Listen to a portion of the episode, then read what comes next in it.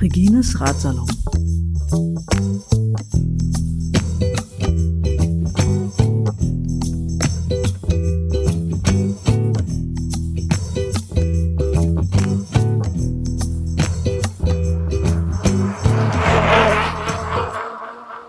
Zum Rauschen des Intercity und durch die Maske gesprochen, der für wahr verlängerte Prolog von Bifi Canarias oder Canarias Bifi mit dem Rad auf die Kanarischen Inseln.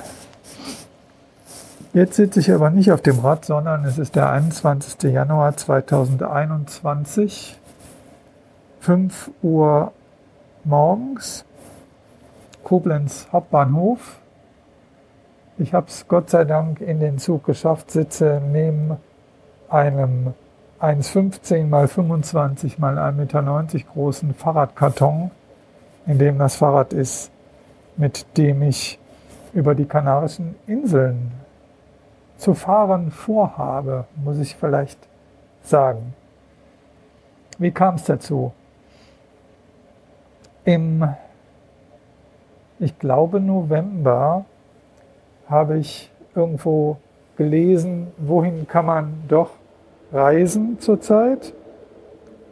Und äh, da hatten die Kanaren gerade an aller Inseln einen Inzidenzwert von deutlich unter 50. Man konnte also dahin fahren.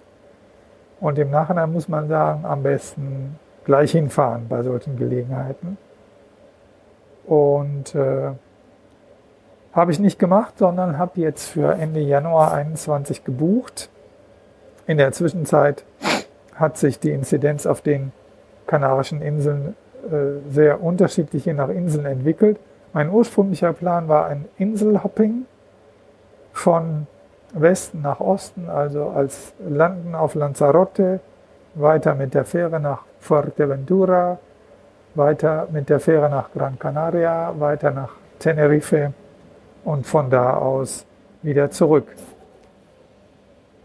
Das hat aus unterschiedlichen Gründen nicht geklappt.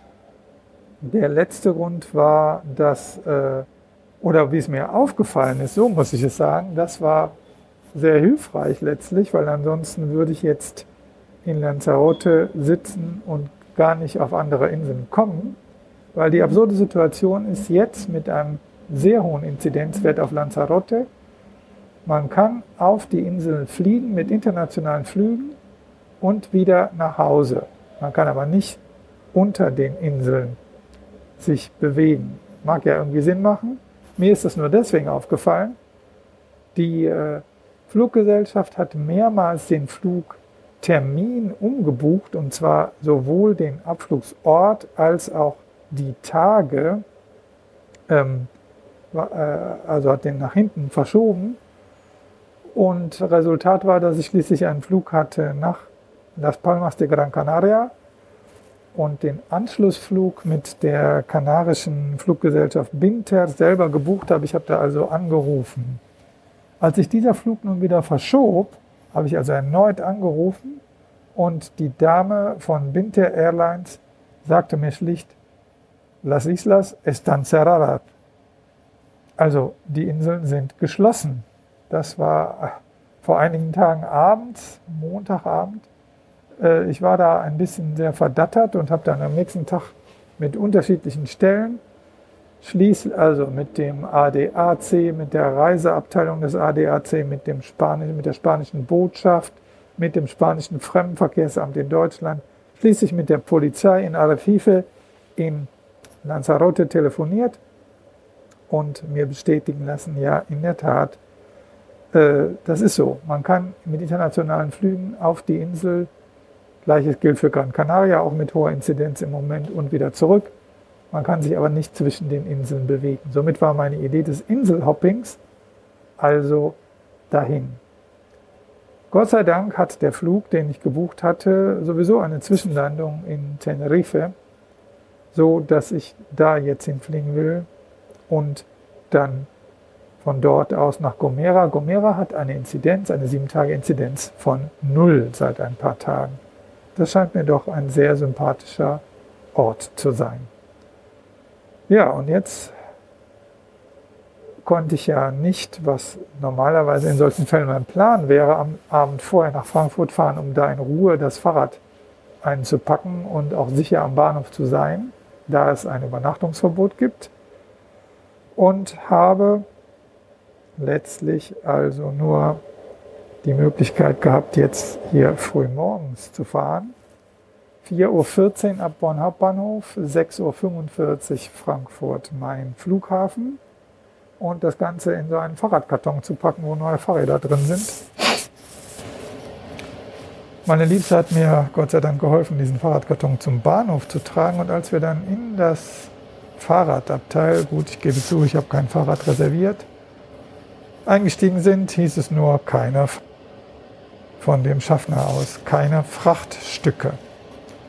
Gott sei Dank hatte der Zugchef ein Einsehen und hat gesagt, wenn ich es denn ordentlich befestige und die Türen frei bleiben, dann ist der Fall erledigt. Auf gut Hessisch. Da bin ich aber froh, dass dieser ersten Etappe mit dem FFP3 Mundschutz nichts weiter im Wege steht. Ja, vielleicht denkt der eine oder die andere, die ihr das hört jetzt, darf man, soll man sowas überhaupt machen in Zeiten der Pandemie? Ich muss ehrlich dazu sagen, ich glaube, dass die Reise selber, ich habe ja vorgestern einen PCR-Test gemacht, der negativ war und man darf auch nur mit diesem PCR-Test überhaupt auf die Kanarischen Inseln einreisen mit dem negativen PCR-Test. Von daher äh, glaube ich, dass das soweit safe ist und finde es auch verantwortbar, das so zu machen. Der Aufwand ist natürlich sehr groß und ich mache es einfach deswegen, weil ich im Moment in meinem Sabbatjahr bin und deswegen gerne reisen möchte. Das, was äh, schwierig bleibt, ist natürlich der CO2-Fußabdruck. Da will ich auch noch hier diese, den Ablasshandel für den Bäume pflanzen und so machen. Aber es bleibt natürlich eigentlich unverantwortlich. Da machst du nichts dran. Ich rede es mir, glaube ich, nicht schön, aber verantworte es nur insofern, als dass ich sage, die letzten zweieinhalb Jahre bin ich kein einziges Mal geflogen, davor auch vier Jahre nicht und es waren immer kurze innereuropäische Flüge. Also das verantworte ich jetzt mal. Ja, und ansonsten freue ich mich, dass ich jetzt hier sitze und es geht bis Frankfurt, mein Flughafen auf jeden Fall schon mal. Dann wird es spannend, wie ich das Fahrrad vom Bahnhof am Flughafen in die Gepäckabfertigung kriege. Ob das alles jetzt so eingepackt ist, wie sich die TUI das vorstellt. Und wenn ich dann im Flieger sitze, wie auch immer, dann komme ich in Teneriffa Süd an und die Herausforderung wird dann sein, die abmontierte Schaltung wieder anzubringen und dabei das Gewinde des Schaltauges intakt zu lassen.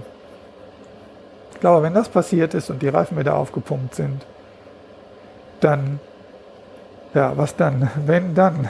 Das kann ja nicht sein. Also, jetzt sitze ich hier, freue mich des Lebens, dass ich unterwegs sein darf, dass ich gesund bin. Und sage jetzt kein Wenn-Dann mehr, sondern nur den weiteren Plan. Ab Teneriffa Süd sind es knapp 20 Kilometer bis zur Fähre in Los Cristianos. Und dann fahre ich mit der Fähre nach Gomera. Auf der Fähre gibt es was zu essen und in Gomera ein wunderbares Hotel, auf das ich mich sehr freue. So, Jetzt ist es 10 nach 5. Der Zug steht eine halbe Stunde in Koblenz am Bahnhof. Und ich beende diese Aufnahme, diese erste Aufnahme von Bifi Canarias. Adelante.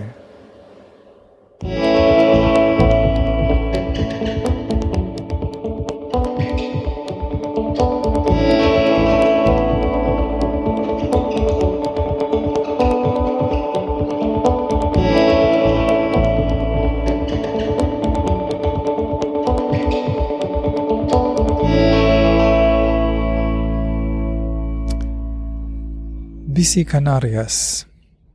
Immer noch der Anreisetag. Ungefähr 19 Uhr. Ich sitze mit Blick auf den höchsten Berg Spaniens, den Teide, auf La Gomera im Parador und unter mir rauscht das Meer und erinnere mich an den Tag, seitdem ich in Frankfurt angekommen bin. 6.45 Uhr war das. Vom Bahnhof hatte ich erstmal ja dieses riesen Fahrradpaket in irgendeiner Weise durch den Flughafen zu bekommen und ich dachte, es gäbe so Gepäckschiebewagen. Die kamen dann dadurch ins Spiel, dass mir ein Mensch ein angeboten hat,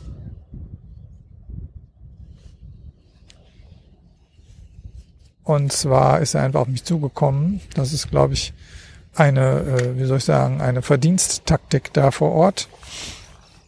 Und hat gesagt, man könne die nur mit dem, mit der Kreditkarte und das sei ganz weit weg. Und er würde mir aber seinen überlassen, der hätte irgendwie einen Euro gekostet. Ich glaube, das hat gar nichts gekostet und äh, ich habe ihm aber den Euro gerne gegeben, denn das war schon sehr praktisch, denn das Fahrrad in diesem 1,90 Meter mal 1,15 mal 25 großen Transportkarton dann bis zum Gepäckaufgebeschalter zu geben. Und äh, ich äh, habe mich gefragt, ob äh, das wirklich alles so richtig verpackt ist. Aber es ging alles ohne Probleme. Ähm, am Flughafen ist es dann ja so ein bisschen, als taucht man in eine andere Welt ein, denn normalerweise bin ich ja mit dieser Form des Tourismus, äh, habe ich da so gar nichts mit zu tun. Ähm,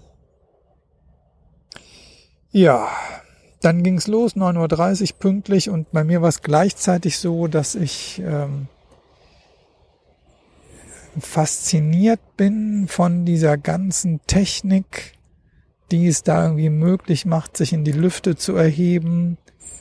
Und es natürlich auch schön ist, in diesen grauen Himmel reinzufliegen, der dann plötzlich gleißend hell wird und man kann von oben die Welt sehen. Da erwacht natürlich der neugierige Geograf in mir, der dann aber auch gleich wieder müde wurde, weil er ja um 4.14 Uhr schon im Zug war. Das ist die eine Seite und die andere Seite ist, dass es wie ein absurder Film aus dem extraktivistischen Zeitalter wirkt. Wie viele Verbrennungsmotoren da gleichzeitig am Boden rumfahren und dann diese riesigen Vögel, und das waren jetzt noch relativ wenige. Naja, ich war in der Luft und ziemlich müde und der Flug ist ja über viereinhalb Stunden und irgendwann habe ich dann auch keine Lust mehr oder weiß nicht mehr, welchen Podcast ich hören soll, habe mir irgendwie die neue Musik angehört, äh, ja, sollte das ein Podcast werden? Äh, es gibt einen Sampler von spanischen, ich weiß nicht, ob es Hard Rock und Heavy Metal, also beide Arten von Musik. Smash Covid heißt der, könnt ihr erwerben auf oder auch hören auf Bandcamp, also Smash Covid 19 oder auch nicht. Bandcamp, könnt ihr das hören. Und ansonsten habe ich Amaral gehört, die neueste von Amaral. Das fand ich sehr schön und diverse Podcasts. Ähm, ja, bis es dann die Wolkendecke aufriss und ich unter mir vermutlich La Gomera sah, hat sich der Geograf in mir gefragt, warum reißt genau die Wolkendecke auf, wenn diese Inseln kommen, auf die wir jetzt runtergehen. Und die Lösung ist wahrscheinlich einfach, dass sich die Gesteinsmassen mehr erwärmen als das Wasser. Das heißt, da gibt's aufsteigende Luft, aufsteigende Luft bedeutet, naja, eigentlich Wolkenbildung. Also das ist irgendwie Quatsch, was ich sage.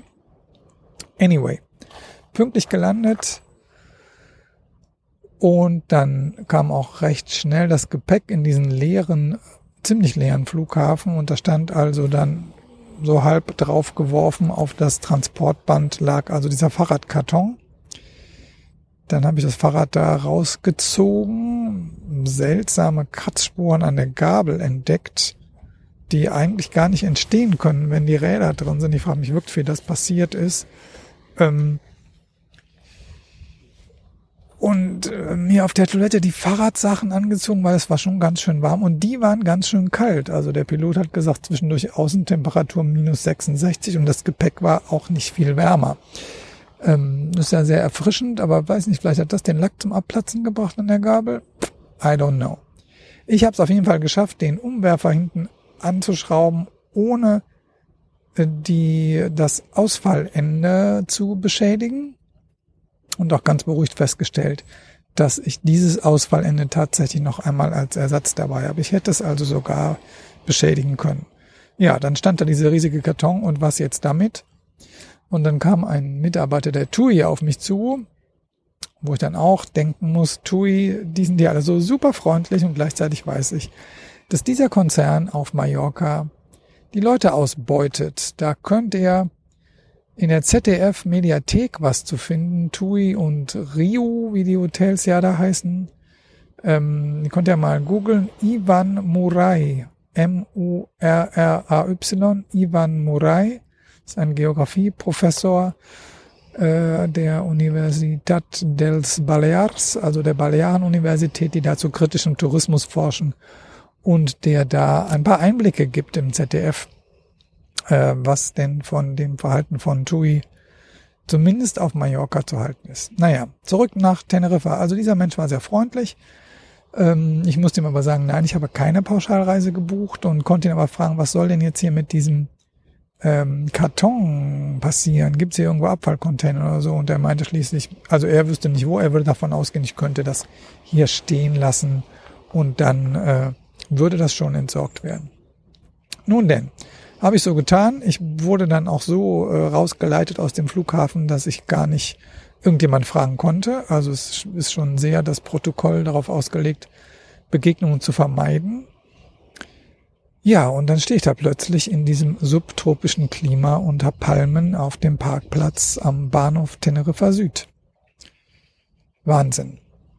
Und das ist alles so schnell gegangen, dass ich mir denke, ich kann doch die Fähre um 16 Uhr nach Gomera noch kriegen und muss nicht bis 19 Uhr warten. Dreht also ein bisschen in die Pedale. Mir hilft der Wind. Nach meinem Dafürhalten fahre ich nach Osten und eigentlich ist hier Nordostwind vorherrschend, aber nun denn. Äh, heute scheint offenbar Südwestwind zu sein. Aus Südwest, Nord, Nordwestwind. Soll mir recht sein. Ich fahre also über ein kleines Sträßchen neben der Autobahn, das so ein bisschen äh, Crossrennen-like immer wieder in kleine Täler runter und drauf geht und erinnere mich an eine Exkursion, die ich 1992, als ich in Madrid mit Erasmus war, nach Teneriffa von dort aus gemacht habe, wo uns Professor Eduardo Martinez de Pison äh, so weit zugelabert hat, dass äh, alle abends umgefallen sind, inklusive er und ich tatsächlich ziemlich wenig behalten habe, weil ich das auf Deutsch vermutlich auch nicht verstanden habe, was der alles über physische Geografie hier erzählt hat. Aber es war bestimmt spannend und äh, ja, schön war es auf jeden Fall. Und da erinnere ich mich dran, also als ich die, diese kleinen Vulkan, äh, wie muss man sich das vorstellen? Wenn ihr euch vorstellt, ein Vulkan äh, speit Lava und das fließt so nach allen Seiten ab, dann entstehen ja da so kleine kleine Täler von der Lava und dazwischen so kleine Hänge, wenn man so will. Die geht's rauf und runter, rauf und runter, rauf und runter, Rückenwind, Rückenwind, Rückenwind. Leider recht viel Glas an der Seite. Bis ich zu den Christen komme. Der Ort am Meer heißt Los Cristianos. Und äh, ja, fahr einfach durch bis zum Fährhafen und hier sitzen Leute in Bars. Klar, die haben Masken auch, wenn sie nicht essen, aber sitzen Leute einfach in Bars, Fenster auf, Terrassen draußen. Sowas habe ich ziemlich lange nicht mehr gesehen. Und ich war also durch bis zum Hafen und ein freundlicher Mitarbeiter in dieser Autoschlange spricht mich an und ich sage ihm, ja, äh, ich wollte eigentlich um 19 Uhr fahren, kann ich jetzt auch um 16 Uhr fahren? Ja, bei Ihrer gebuchten Klasse kein Problem. Klammer auf, ich habe mir hier eine erste Klasse geleistet, weil ich sowas vermutet habe, dass ich vielleicht die Zeit wechseln muss. Werde dann also freundlich äh, mit ein paar anderen zu Fuß gehenden Personen auf das Schiff geleitet und in den erster Klasse Bereich darf ich mich setzen. Denk erst noch, ich kann auch rausgehen und äh, da ist es aber so windig. Naja, ich komme da zur Ruhe drin, stelle fest, dass ich einen 24er Schnitt gefahren bin mit Gepäck und so müde, ich muss ziemlich Rückenwind gehabt haben, denn so weit runtergegangen ist das hier nicht. Ich, der Flughafen ist am Meer und ich bin jetzt wieder am Meer. Also der Rückenwind muss gewaltig gewesen sein. Ja, und komm langsam zur Ruhe, bestell mir was zu essen von, hm, sagen wir, vielleicht Flugzeugqualität, höchstens so. Ja, und dann fährt dieses Schiffe, dieses Schiff langsam mit dem Teide im Rücken auf Gomera zu, das immer klarer vor mir liegt. Wunderbar. Zwischendurch spielt ein Junge mit meinen Fahrradsachen und wird von seiner Mutter angeranzt und ich frage mich, was das eigentlich macht, dass ich die Sprache so gut verstehe. Ob das dann angenehmer ist, wenn man das alles mitkriegt oder ob man es manchmal halt gar nicht wissen will. Aber ich, ich fühle mich wohl hier. Ich finde es super, dass ich die Sprache sprechen kann und verstehe. Das Schiff kommt in Gomera an um 10 vor 5 und dann geht's durch die Hauptstadt San Sebastián de la Gomera, ein wirklich kleines Städtchen, ich muss nachher mal gucken, wie groß das ist, durch ein paar Serpentinen auf einer Einbahnstraße, die leider recht eng und ein bisschen viel befahren ist, hoch zu diesem Parador. Paradores sind äh, in Spanien sind staatliche Hotels, staatliche Hotelkette, die häufig halt alte Gebäude gekauft hat, um diese alten Gebäude, die dann auch so groß waren, also typischerweise, ich weiß nicht, ob das ja auch ein Kloster war oder so, muss ich auch mal nachgucken, die irgendwie verfallen wären und die dann von Staatswegen sozusagen erhalten werden. Und so wie ich jetzt auch setze, die auch irgendwie total viele Ecken haben, wo man sich lassen kann. Ich meine, billig ist das ja alles nicht, aber günstig ist es schon, finde ich. Also wo ich hier sitze, das ist wow. Der Garten ist so groß, und man kann auf der einen Seite in die Stadt runter gucken, auf der anderen Seite, wo ich jetzt sitze, nach Teneriffa. Also man hat Stress damit, den Platz auszusuchen. Wo man hier im sozialen Ranking ist, ist auch relativ klar. Hier oben ist ein gut gepflegtes Schwimmbad, wo man irgendwie, ist kein nicht so ein Endlospool, aber man kann, sieht vom Schwimmbad aus halt den Atlantik und den Teide. Und wenn man runter guckt, eine Terrasse weiter, sieht man die verfallenen städtischen Sportanlagen unten am Meer. Und ich weiß auch nicht warum. Ich bin froh, mir geht's gut. Gleichzeitig denke ich aber, ich bin jetzt heute hier gekommen aus Deutschland und wahrscheinlich sind gar nicht weit von mir heute auf Gran Canaria oder Lanzarote Menschen aus Mauretanien, Marokko, Senegal angekommen, die fliehen müssen vor Krieg und Armut, in deren Produktion ich durch meine Lebensweise ja verwickelt bin. Und an solchen Orten wird es dann immer besonders deutlich. Ja, also sollte das ein Podcast werden, reden über Radfahren, war jetzt nicht so viel, es waren allerdings ja auch nur 20 Kilometer heute. Der Plan für morgen ist, morgen erstmal runter in die Stadt zu gehen und zu schauen, ob es einen Friseur gibt. Ich war, glaube ich, 2020 zweimal beim Friseur. Und dann eine Runde zu fahren, die, glaube ich, 45 Kilometer hat und 1500 Höhenmeter oder irgendwie sowas zum Einfahren.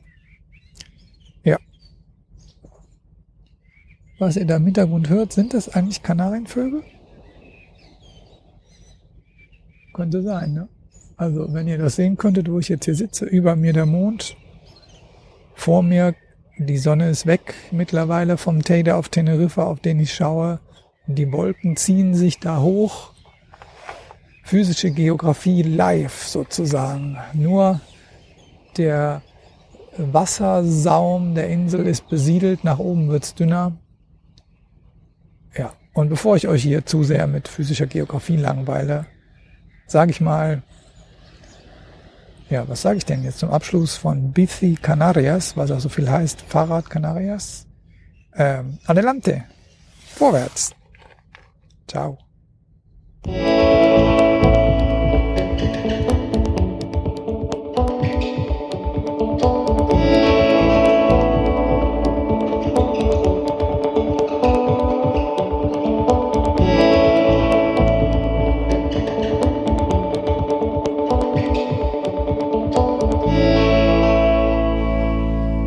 Bici Canarias. Bici Canarias. 22. Januar. Freitag. Draußen singen die Vögel. Sind es Spatzen oder Kanarienvögel oder Kanarienspatzen? Wie auch immer. Die Schuhe, die Fahrradschuhe klappern. Das Meer rauscht. Ich war tatsächlich zum ersten Mal seit, ich weiß nicht, September oder Oktober gerade bei einem Friseur. Und äh, ja, jetzt hole ich das Fahrrad aus dem Trastero, wie so ein Schuppen hier heißt, und fahre die erste Runde auf La Gomera. 45 Kilometer, 1470 Höhenmeter. Und das klingt ja schon auf 45 Kilometer 1470, wäre schon beeindruckend genug, finde ich. Der Witz ist, es geht ja einmal rauf und dann runter. Also eigentlich sind es 1500, knapp 1500 Höhenmeter auf 22 Kilometer. Dürfte eine durchschnittliche Steigung also von rund 7% sein. Das macht man sich nicht klar bei so einer kleinen Insel, aber wenn man das so sieht, 20 Kilometer mit 7 Prozent, das ist der Col du Tourmalet. Also, ohne großes Bergtraining im Jahr 2021, schauen wir mal, wie das geht. Ich melde mich zwischendurch. Okay, jetzt gehe ich aus der Tür und hole das Fahrrad. Und man hört natürlich erstens die Maske und zweitens gleich auch die Fahrradschuhe auf dem Parkett des Parador National und die große Türe. Jetzt hört man auch das Rauschen des künstlichen Brunnens im Palmeninnenhof. Die große Holztreppe, die in den Innenhof führt, Jetzt die Steinstufen.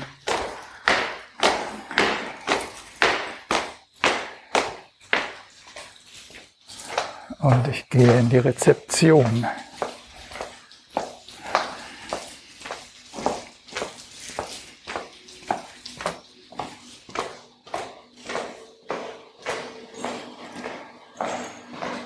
Bueno, ahora sí. Sí. Doy la vuelta, sí. Muy bien, perfecto, gracias.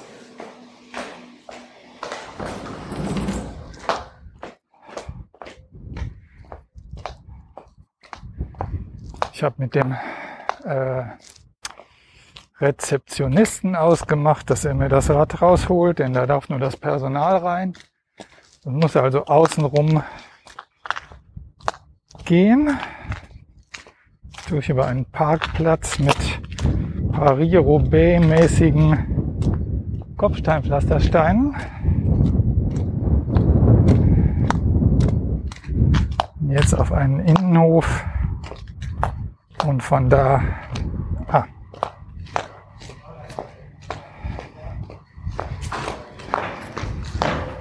Muy bien, que lujo. Perfecto, gracias. Ah,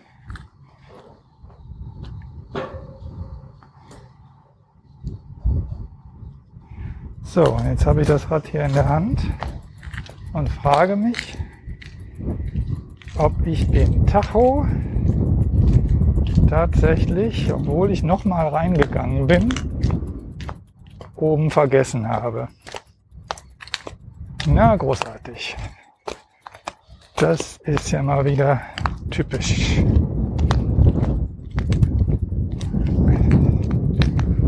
Also, schleiche ich nochmal in die Rezeption, wo ich das Fahrrad dann stehen lassen kann. Jetzt mache ich die Taschen fest und vor lauter Podcast aufnehmen habe ich vergessen, den Tacho mitzunehmen. So, jetzt war die Rampe runter.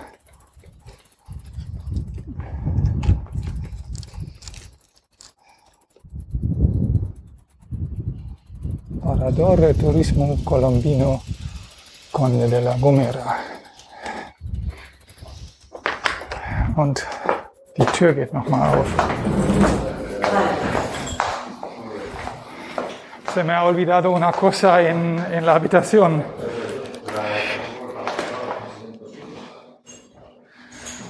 Perdona.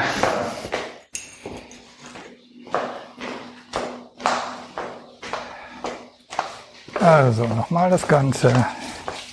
Klick, klack, klick, klack, klick, klack. Und wie zu erwarten, die Steintreppen rauf und dann die Holztreppen und dann die Türe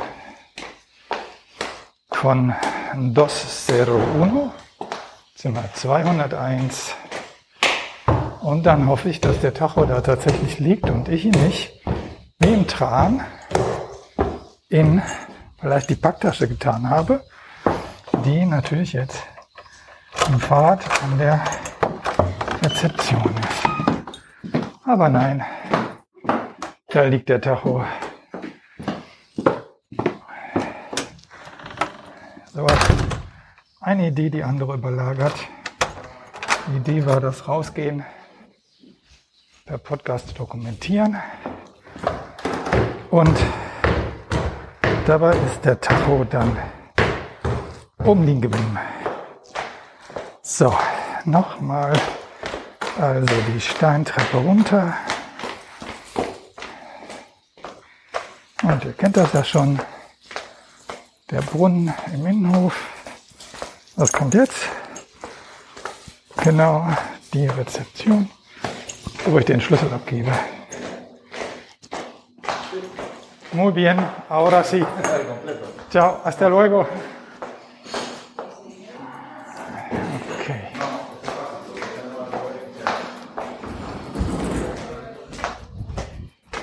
So, jetzt mache ich den Tacho an.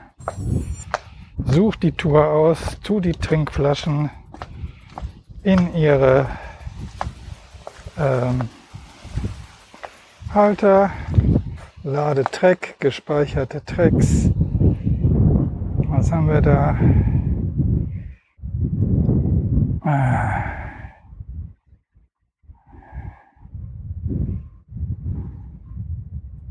Gomera 2, 45 Kilometer von San Sebastian. Okay, jetzt habe ich hier ein tolles neues System, damit ich die Kamera schnell zur Verfügung habe und das erweist sich als wenig hilfreich, um die Tasche schnell aufzumachen. Oder vielleicht geht's doch. Schauen wir mal. Übrigens, eine Trinkflasche habe ich gestern Morgen schon bei dem Schreck, dass der Schaffner das Frachtgut Fahrrad nicht mitnehmen wollte, gleich im Zug stehen lassen, so dass ich heute Morgen das Vergnügen hatte, einen Fahrradladen in La Gomera auszusuchen und eine neue Trinkflasche zu kaufen. So, jetzt aber, es ist windig, 1200 Meter Anstieg warten. Ich schalte mal aus und fahre los. Bis später.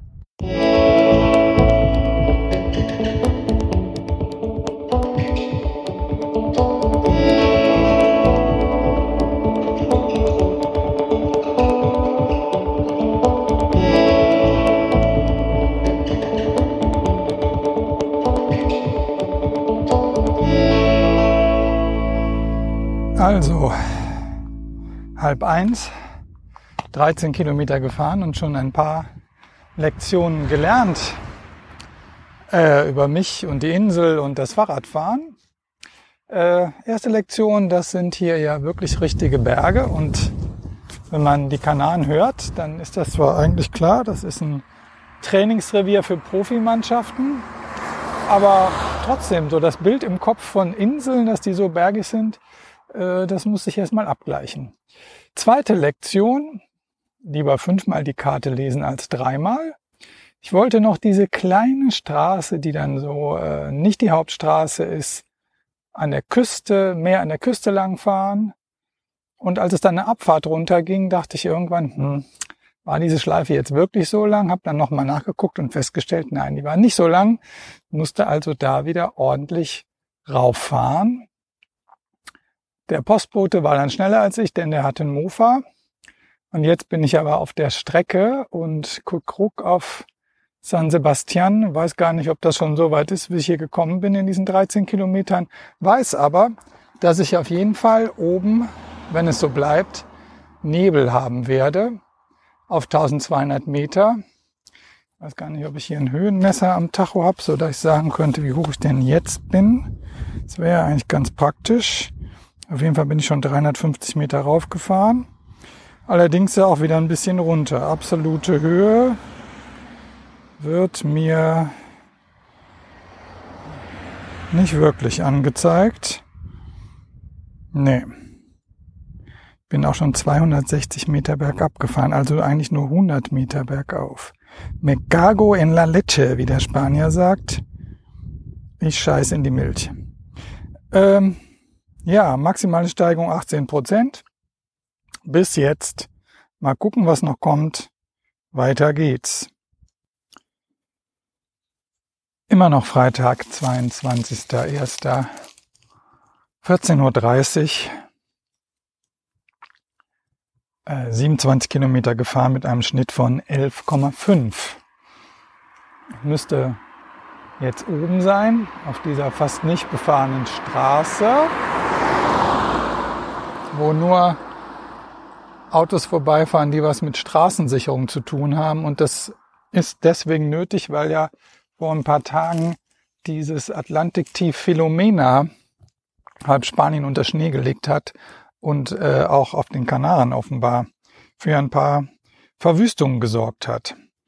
Ja, äh, Lesson learned. Was habe ich noch gelernt unterwegs? Erstens, wo Berge sind, kommen Straßen Baumenschen irgendwann auf die Idee, Tunnels zu bauen. Und da ist helle, wer helle ist. Ich jedenfalls hatte kein Licht dabei, aber freundlicherweise waren die Tunnel beleuchtet. Das war gut. Ja, dann kam die Bar Cumbre. Ich habe sie vorbeiziehen lassen. Schade, ich hätte vielleicht eine Cola trinken können, denn danach ist jetzt keine mehr gekommen und ich glaube, jetzt fahre ich runter und will dann auch in den Parador. Nächste äh, Lektion. Ich habe den, ja, sind es Nebel oder Wolken? Das war eine Examensfrage bei mir. Geograf. Hm, wie entsteht das hier? Wahrscheinlich, also auf jeden Fall bin ich in sowas drin, was äh, Nebel oder Wolken ist. Und man konnte es von unten ja auch sehen, auch an der Nachbarinsel Teneriffa.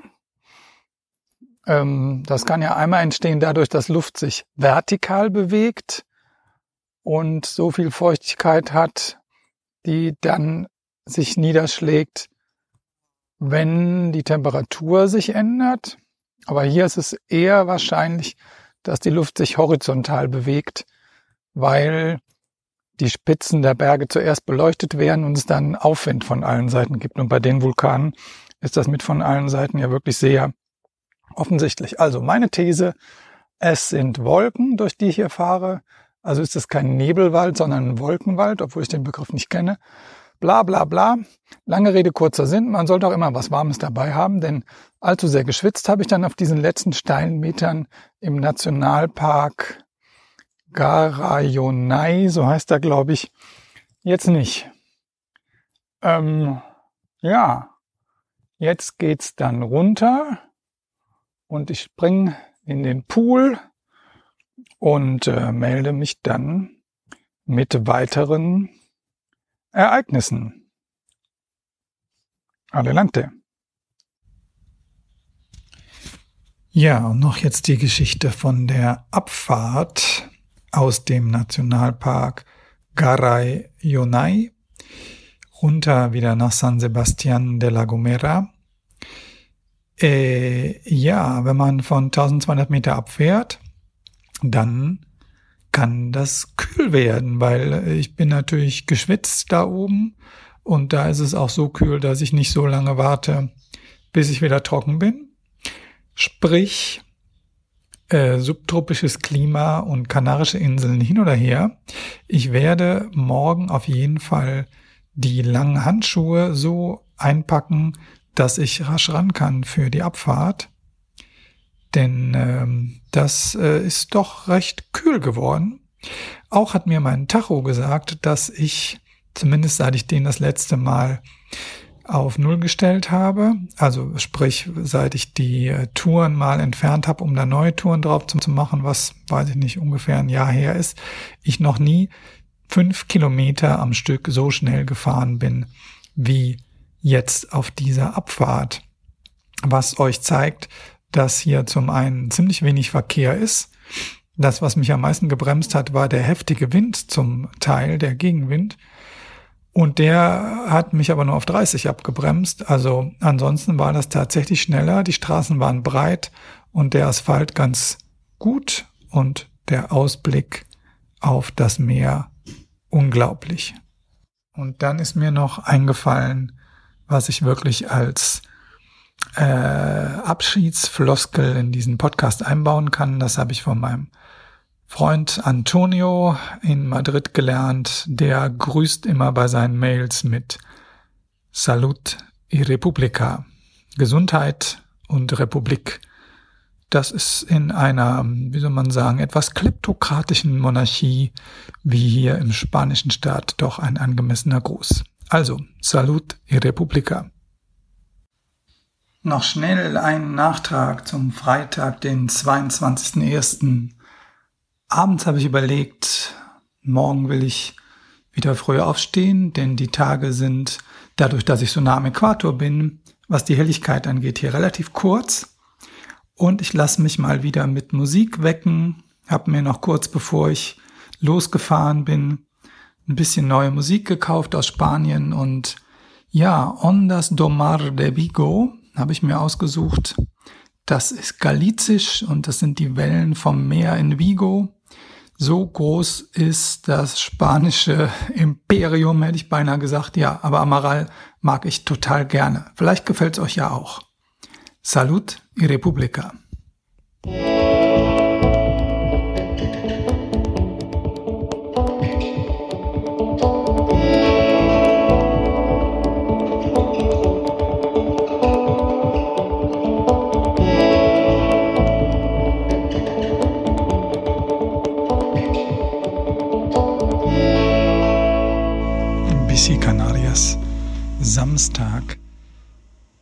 23. Januar.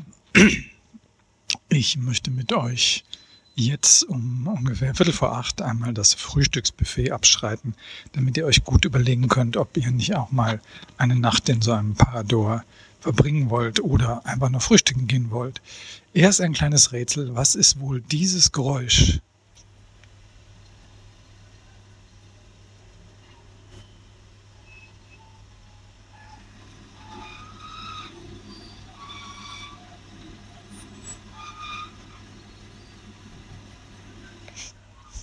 Was ist dieses Geräusch? So, jetzt muss ich wieder die Maske aufsetzen, weil die äh, Bedienstete kommt. Ich will hier ja keine Umstände machen. Also ich gehe mal von links nach rechts. Hier könnte man normalerweise heiße Sachen wie also Rührei, Spiegelei, ähm, Churros, ähm, Tortilla Francesa con jamón o queso, also Rührei mit Schinken und Käse oder Würstchen gebraten, also englisches Frühstück haben. Dann am nächsten Tisch haben wir selbstgebackene Plätzchen, kleine Croissants, Donuts, Muffins und noch eine Kuchenart. Kommen wir zum nächsten Tisch. Da liegt eine Decke drauf, die heißt La Cultura del Pan en Paradores die Brotkultur in den Paradores. Da haben wir das in Spanien übliche Weißbrot. Wir haben Toastbrot in Weiß und ein bisschen angebiot. Und wir haben ein Brot, das so aussieht, als hätte es schon mal äh, Vollkorn buchstabiert, sagen wir es mal so. Hier gehen wir jetzt an dem Geräusch vorbei und da kommt auch gleich die Lösung. Das ist nämlich der Tostador Buffet. Ihr habt ja also äh, sowas wie eine Einfahrtschneise oben. Da wird dann über ein paar Heizstäben, das ist energetisch bestimmt ein großes Desaster, der Toast entlang geführt und fällt dann hinten runter wieder nach vorne. Großartige Industrieromantik. So, nächste Abteilung, Müsli. Hier gibt's natürlich für euch unter diesen Umständen abgepackt Kopos de Avena, äh, Haferflocken oder es gibt Müsli Frutas oder es gibt Cornflakes mit dazugehörigen Gefäßen. Nächste Abteilung in kleinen Gläsern Marmelade, Melocoton, Pfirsich, Naranja, also Orange, Fresa, Erdbeere. Und dann kommen wir zum Miel de Flores, also Blütenhonig. Dahinter kann man sich in Tüten nehmen Cola Kao, Nesquik und davor gibt's Helios. Crema de Cacao, also so ein Nutella-Ersatz ohne Palmöl. Hört, hört. Nächster Tisch. Also hier gibt es, äh, na, sag schon, getrocknetes Obst. Es gibt Käse, ein bisschen langweilig vielleicht. Allerdings Spezialität von der Insel.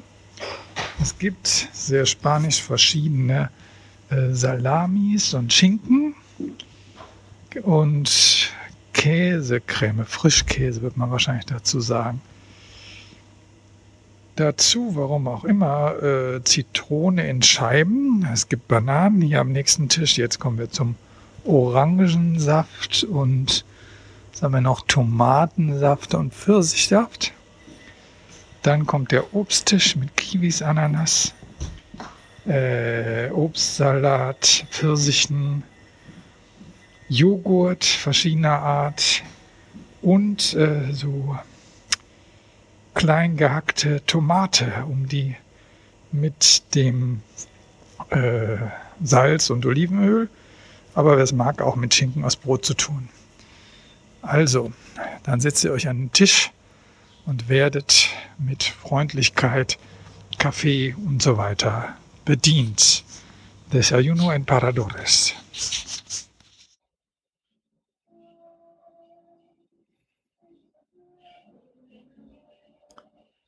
Ja, ich habe bewusst ein bisschen gewartet mit dem Anfang hier, damit ihr das Unglaubliche hört. Ähm, aus dem Fenster dringt Straßenmusik in mein Appartamento vom Appartamentos Bistamar, also Blick aufs Meer, ohne Blick aufs Meer natürlich. Ja, unglaublich, ne? In diesen Zeiten gibt's Straßenmusik. Hinten an der Promenade gibt's Menschen, die da sitzen und Gitarre spielen und singen. Sicherlich verboten, aber es scheint niemand einzugreifen. Und vor dem Hintergrund, dass im Moment auf Gomera der fünfte Tag ist ohne ein Covid-Ansteckung und hier im Valle, Valle del Gran Rey äh, es überhaupt noch keine Ansteckung gab, ist das ja vielleicht auch nicht so absurd. Vielleicht ist es aber doch doof. Wie auch immer. Ich sitze alleine brav in meinem Zimmer und erzähle euch von meinem Tag und es damit mir selber auch. Heute Morgen 6 Uhr aufstehen, es ist noch stockdunkel. Ja, ich möchte den Tag ausnutzen, weil zwischen Sonnenaufgang und Sonnenuntergang gar nicht so, so lange hell ist. Und äh, ja, meditieren, ein bisschen Yoga für den Rücken, ein bisschen aufschreiben, fokussieren für den Tag, kleiner Werbeblock für einen anderen Podcast, Meditation Coaching and Life von Curse, da habe ich das her, diese Fokussierung und tut mir sehr gut. Danach war die Fokussierung auf dem Frühstücksbuffet, was ich euch ja in einem anderen Teil dieses Podcasts nahegebracht habe. Also das habe ich heute Morgen schon aufgenommen und jetzt nehme ich heute Abend auf. Und das Frühstücksbuffet ist auch ein bisschen in meinen Rucksack gewandert. Komisch, dass ich erst am Ende gelesen habe, dass man das gar nicht mitnehmen darf. Na klar, das habe ich mir ja gedacht. Ähm, und es ist so viel auch in meinen Magen gewandert, dass ich ähm, danach äh, unter Buffetkoma litt und also erstmal eine Zeit lang mich ausruhen musste, was ich auch deswegen gemacht habe, um natürlich dieses schöne Zimmer in dem Parador und das Meeresrauschen und den Blick aus dem Fenster noch zu genießen. Ja, und dabei habe ich ein bisschen am iPhone rumgespielt und eine neue Fotofunktion entdeckt, die ich dann heute auch das ein oder andere Mal ausprobiert habe und frage mich tatsächlich, ob ich meine gute Kamera, die natürlich ein bisschen mehr Tiefenschärfe und ein besseres Objektiv hat, ob ich die wirklich dann noch mittragen will auf weiteren Radreisen, weil die iPhone-Fotos sind ja auch schon eigentlich ganz schön gut und die Kamera wiegt halt auch noch mal, ich weiß nicht, 300, 400 Gramm. Pfennigfuchsereien, die sich aber in so gebirgigen Gelände hier vielleicht dann doch lohnen. Apropos sich lohnen. Vom Parador ging es runter nach San Sebastian de la Gomera. Und äh, da bin ich erstmal zum Fahrradladen, um mir eine Pumpe auszuleihen. Mein altes Thema, Floki, wenn du das hörst. Aber das ist wieder das Rad, wo man halt in die Rennradreifen 25 Millimeter breit 8 Bar pumpen kann und es dann deutlich merkt, ja, vor allen Dingen beim bei Auffahren.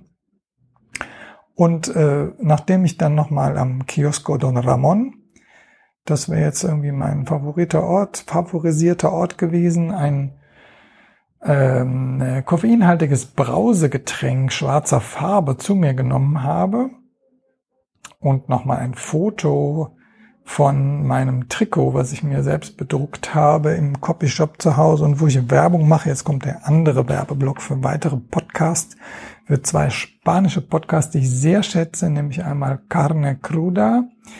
Ähm, ja, ein toller Podcast. Früher beim staatlichen Radio, dann da rausgeflogen wegen zu kritisch gegen die Regierung.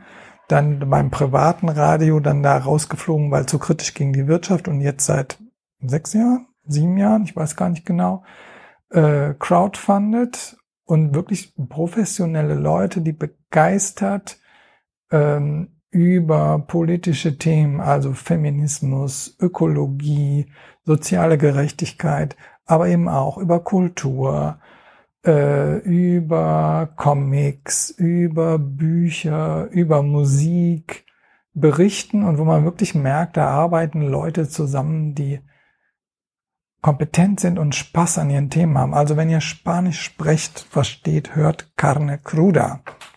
Ganz tolle Sache. Das andere, was da auf meinem Trikot ist, ist La Cafetera. Und La Cafetera hat auch ein einfaches, tolles Konzept. Also auch wenn ihr Spanisch sprecht und euch für Spanien interessiert. La Cafetera besteht daraus, dass zum einen die aktuellen Nachrichten aus den gedruckten und aus den digitalen Zeitungen zusammengefasst und kommentiert werden, zum einen.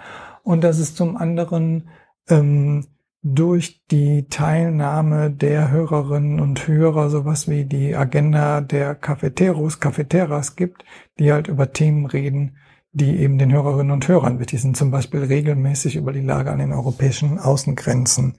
Und Spanien hat da ja eben einen Teil von.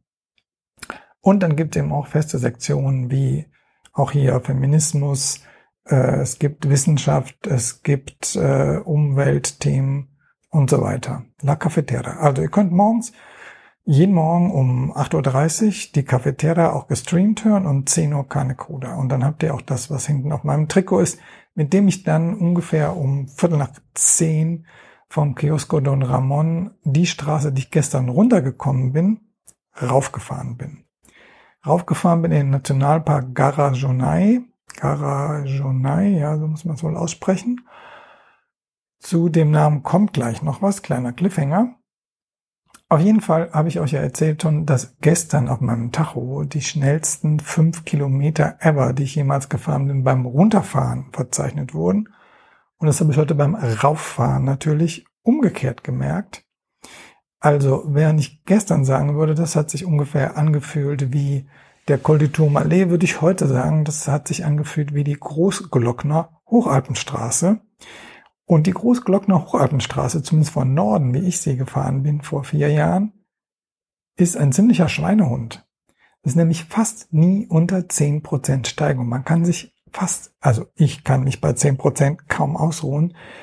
Ähm, und hier kann man sagen, es waren nur die letzten fünf Kilometer so. Vorher waren es eher so sieben, acht Prozent und die ganze Zeit natürlich fantastische Ausblicke eine wahnsinnig grüne Insel. So wie ich heute erfahren habe, ist es auch deswegen so grün hier, weil ja vor ein paar Wochen dieses Atlantiksturmtief Philomena, was halb Spanien unter Schnee gelegt hat, ja auch ziemlich viel äh, Feuchtigkeit reingebracht hat.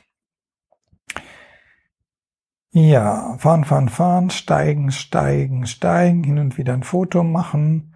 Und das Schöne, wenn man so, es war jetzt ein bisschen Verkehr, es war ja auch Samstag, aber es hält sich irgendwie alles in Grenzen atmen, fahren und immer wieder kommen Momente, wo ich tatsächlich vergesse, dass die halbe Welt Maske trägt und es eine Pandemie gibt und es mir dann wieder einfällt, wenn ich wieder jemanden sehe. Was für ein Luxus, Stefan, den ich jetzt hier erleben kann. Es sind noch ein paar Fahrradfahrer unterwegs und hoch, warum stürzt denn die Frau da vorne? So ein Pech aber auch. Die ist auf den Ellbogen gefallen und, und faucht irgendwie ihre Mitfahrer an, völlig zurecht, dass sie doch gesagt hat, sie wollte langsam fahren und dass es doch frech sei, dass die so, und sie hat einfach Pech gehabt, weil das Vorderrad war platt und da war gerade ein Schlagloch, so ein Mist. Unschön zu sehen, dass gleich irgendwie drei, vier Leute anhalten, auch ein Mensch mit einem Pickup und äh, die Frau also versorgt wird. Heute Morgen habe ich mir in mein Tagebuch geschrieben, was soll mein Fokus für heute sein? Achtsam radeln. Das ist ja wohl nochmal ein Zeichen. Also, ich war weiter bergauf, bergauf, bergauf. Und was kommt in Spanien, auch wenn nichts kommt? Richtig, eine Bar kommt. Ist das nicht großartig? Also kann ich da in der Sonne sehen, diese Wahnsinns Vulkanlandschaft mir angucken und schon mein zweites schwarzes koffeinhaltiges Brausegetränk zu mir nehmen. Dann fahre ich weiter und schon vor der ersten, es gibt so eine Zwischenabfahrt, schaue ich mir mal genau meine Mäntel an, achtsam Fahrrad fahren, ob da irgendwas drin ist, was dazu führen konnte, dass er platzt. Und äh, ja, ist Gott sei Dank nichts drin.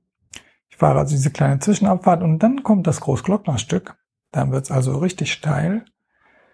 Die Temperaturen sind eigentlich den ganzen Tag über ziemlich angenehm. Unten waren es, glaube ich, 28 Grad. Jetzt sind es so 22. Und wenn man am K-Osten ist, dann ist ja häufig so, dass es kälter wird. Und hier wird es deswegen kälter, weil man in diesen Nebelwald kommt, in den Garajonai Nationalpark. Da gibt es eine Tafel, die über den Namen dieses Nationalparks berichtet. Und jetzt kommt die Märchenstunde zum Wochenende. Garai und Jon, Gara und Jonai waren nämlich zwei Leute. Gara war eine Prinzessin auf Gomera und wir reden von der Zeit vor der Eroberung durch äh, die spanische Krone. Zur spanischen Krone auch nachher noch ein Wort. Viva la Repubblica. Das war das Wort noch nicht, aber so ähnlich wird's werden. Also zurück zu Garai und Jonai. Gara war also hier eine Prinzessin, Jonai war ein Bauernjunge vom benachbarten Teneriffa. Und die beiden waren also verliebt und wollten zusammen sein. Aber als sie sich gerade das, also jetzt, ich weiß es nicht ganz genau, so habe ich es in Erinnerung von dieser Informationstafel, als sie sich gerade das Ja-Wort gegeben haben, brach auf Teneriffa ein Vulkan aus und färbte das Meer rot zwischen Teneriffa und Gomera. Das wiederum hielten die Leute auf Gomera für ein schlechtes Omen und Jonai musste also zurück nach Teneriffa.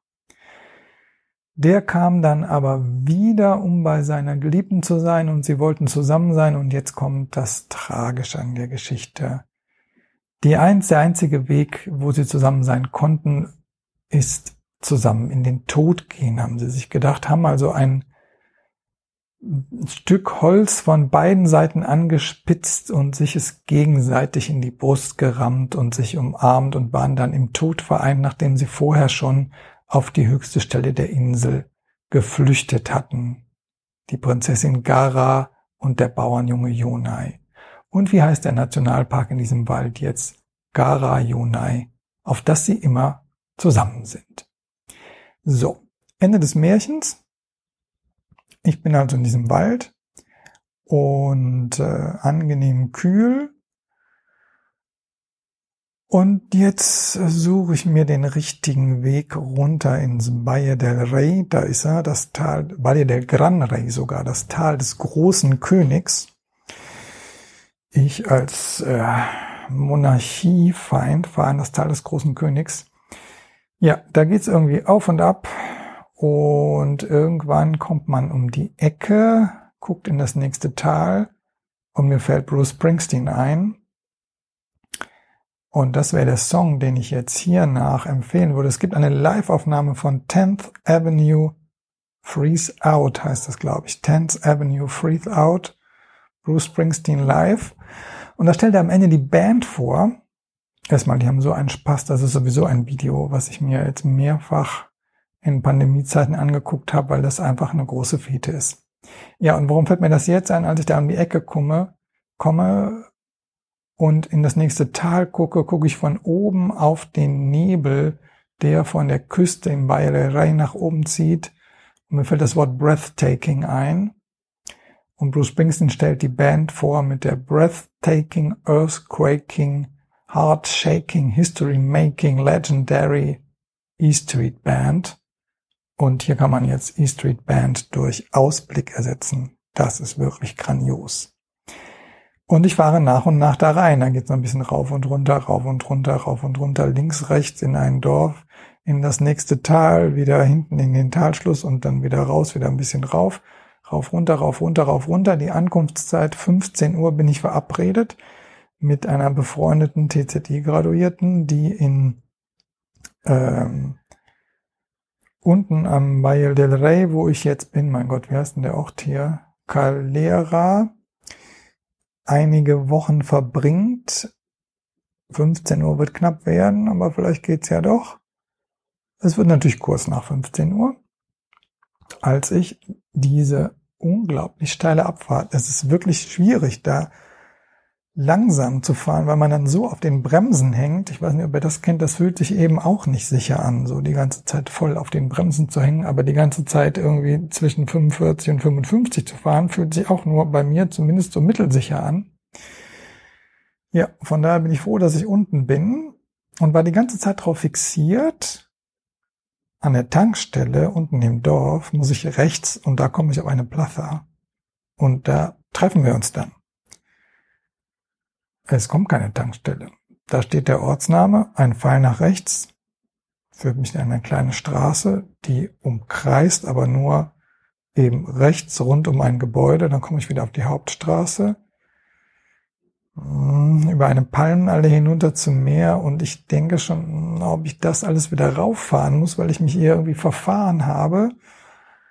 Bleibe unten stehen und dann kommt schon meine TZI-Graduiertenkollegin auf mich zu und hat den weißen Helm gesehen.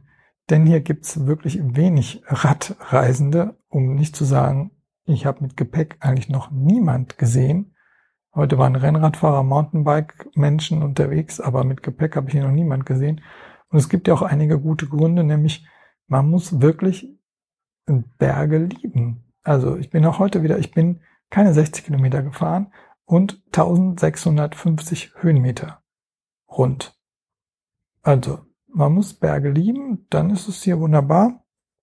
Und hier unten ist es auch wunderbar. Also, man kann essen gehen mit Blick aufs Meer und den Sonnenuntergang. Und äh, ja, was will man mehr? Es ist irgendwie wie in einer anderen Welt, wissend, dass es all das andere gibt. Ja, Valle del Rey, da kann ich natürlich tatsächlich nur sagen, Viva la Repubblica. Solche Dinge sollten doch vielleicht auch einen würdigen Namen geben. Es gibt doch genug, wo man dran erinnern kann, nicht immer diese Könige. Ja, äh, zum Abschluss noch eine Beobachtung, die ich auch beim Radfahren, ich weiß nicht, wie euch das geht, aber wenn man so langsam bergauf fährt, kommt jetzt äh, ja, zum einen kommt man in so einen meditativen Zustand und zum anderen geht es mir so, dass ich halt viel Landschaft betrachte da. Und das ist vielleicht auch Deformation professionell, denn äh, ich bin ja Geograf. Vielleicht sollten wir an dieser Stelle einen Gruß an Gerolf Meyer vom Antritt auch richten. Ähm, vielleicht gründen wir mal die Sektion Geografiestunde in Fahrradpodcast. Meine Geografiestunde ist jetzt ähm, und mich hat er darauf gebracht, mein Kollege Ivan Moray, den habe ich glaube ich schon mal erwähnt, der an der Universität der Balearen auf Palma de Mallorca kritische Tourismusforschung macht.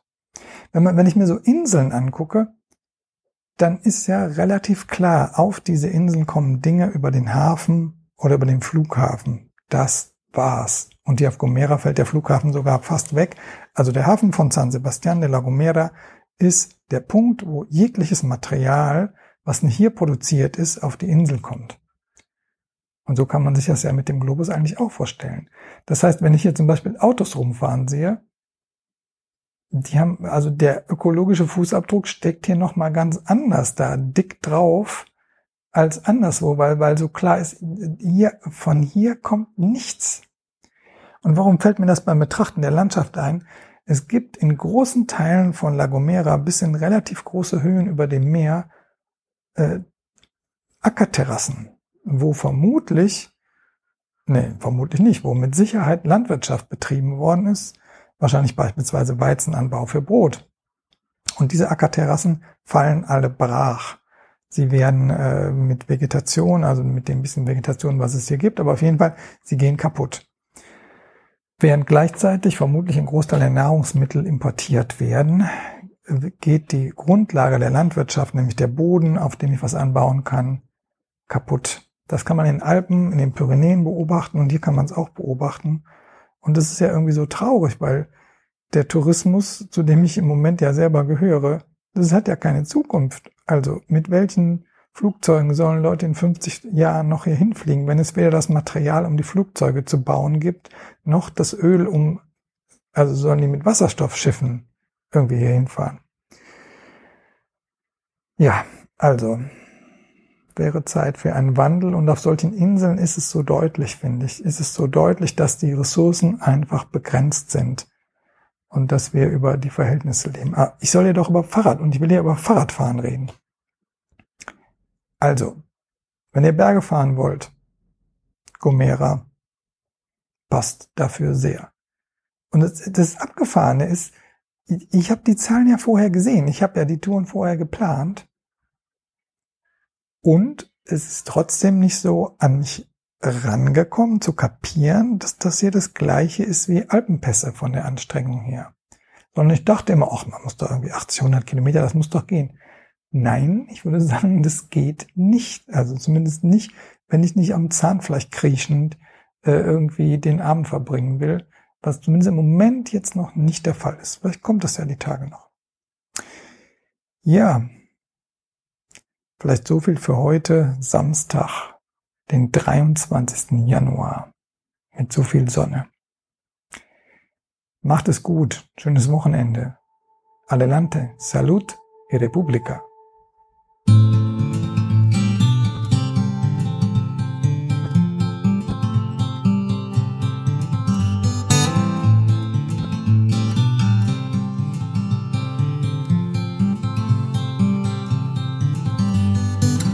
Maybe you're tired of the waves that come and knock you off your feet. I'd long to see you on a day when you won't drown.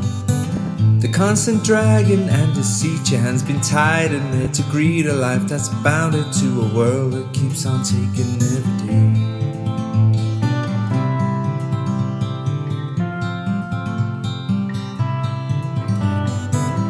Maybe you're tired of the strains, the lonely highs, the constant rains that seep right through you on the days you're coming down.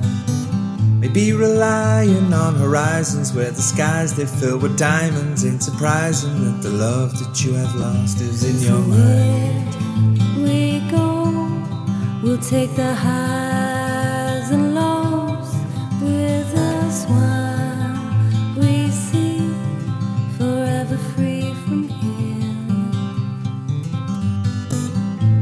tired of the waves that come and knock you off your feet. I'd long to see you on a day when you won't drown. Maybe the answer lies beneath these scattered words. They flood our streets, and now the lights without the power flicker on into the night. we go, we'll take the highs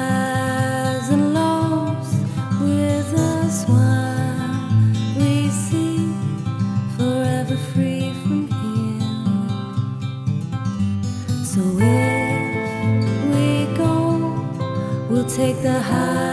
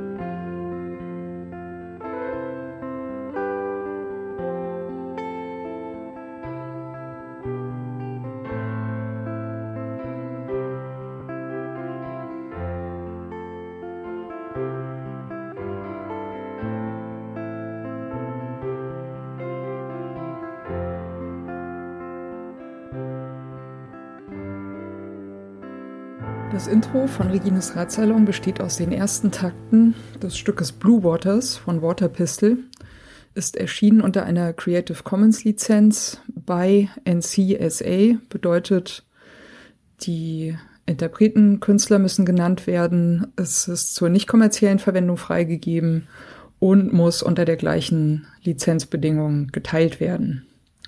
Hineingemischt in diese ersten Takte ist ein ähm, Sample, das heißt Bicycle Passing von Bescu, ist aus dem Free Sound Archive. Und zum guten Schluss haben wir am Ende noch ein Stück, das heißt Horizons, ist von der Gruppe Train Room und ist auch unter Creative Commons Lizenz erschienen, äh, mit der Bedingung bei, also die Interpreten, Künstler müssen genannt werden. Der Radsalon selbst steht auch unter einer Creative Commons Lizenz und zwar in dem Fall eine bei NC ND Lizenz bedeutet bei der Künstler Interpret muss genannt werden. NC Non-Commercial, also ist zur nicht kommerziellen Benutzung freigegeben und ND No Derivatives, sprich es ist nicht erlaubt, äh, Stücke daraus herauszuschneiden und in anderen Zusammenhängen äh, weiter zu verwenden. Das ist mir vor allem deswegen sehr wichtig, weil ich gerne nicht möchte, dass das, was Gäste oder Menschen im Radsalon sagen, aus dem Zusammenhang gerissen, irgendwo gesampelt und weiterverwendet werden kann. Das Interlude zwischen den Teilen dieses Radsalons ist von David Cheshtai, heißt Point Zero und ist ebenfalls unter einer Creative Commons Lizenz bei Non-Commercial erschienen.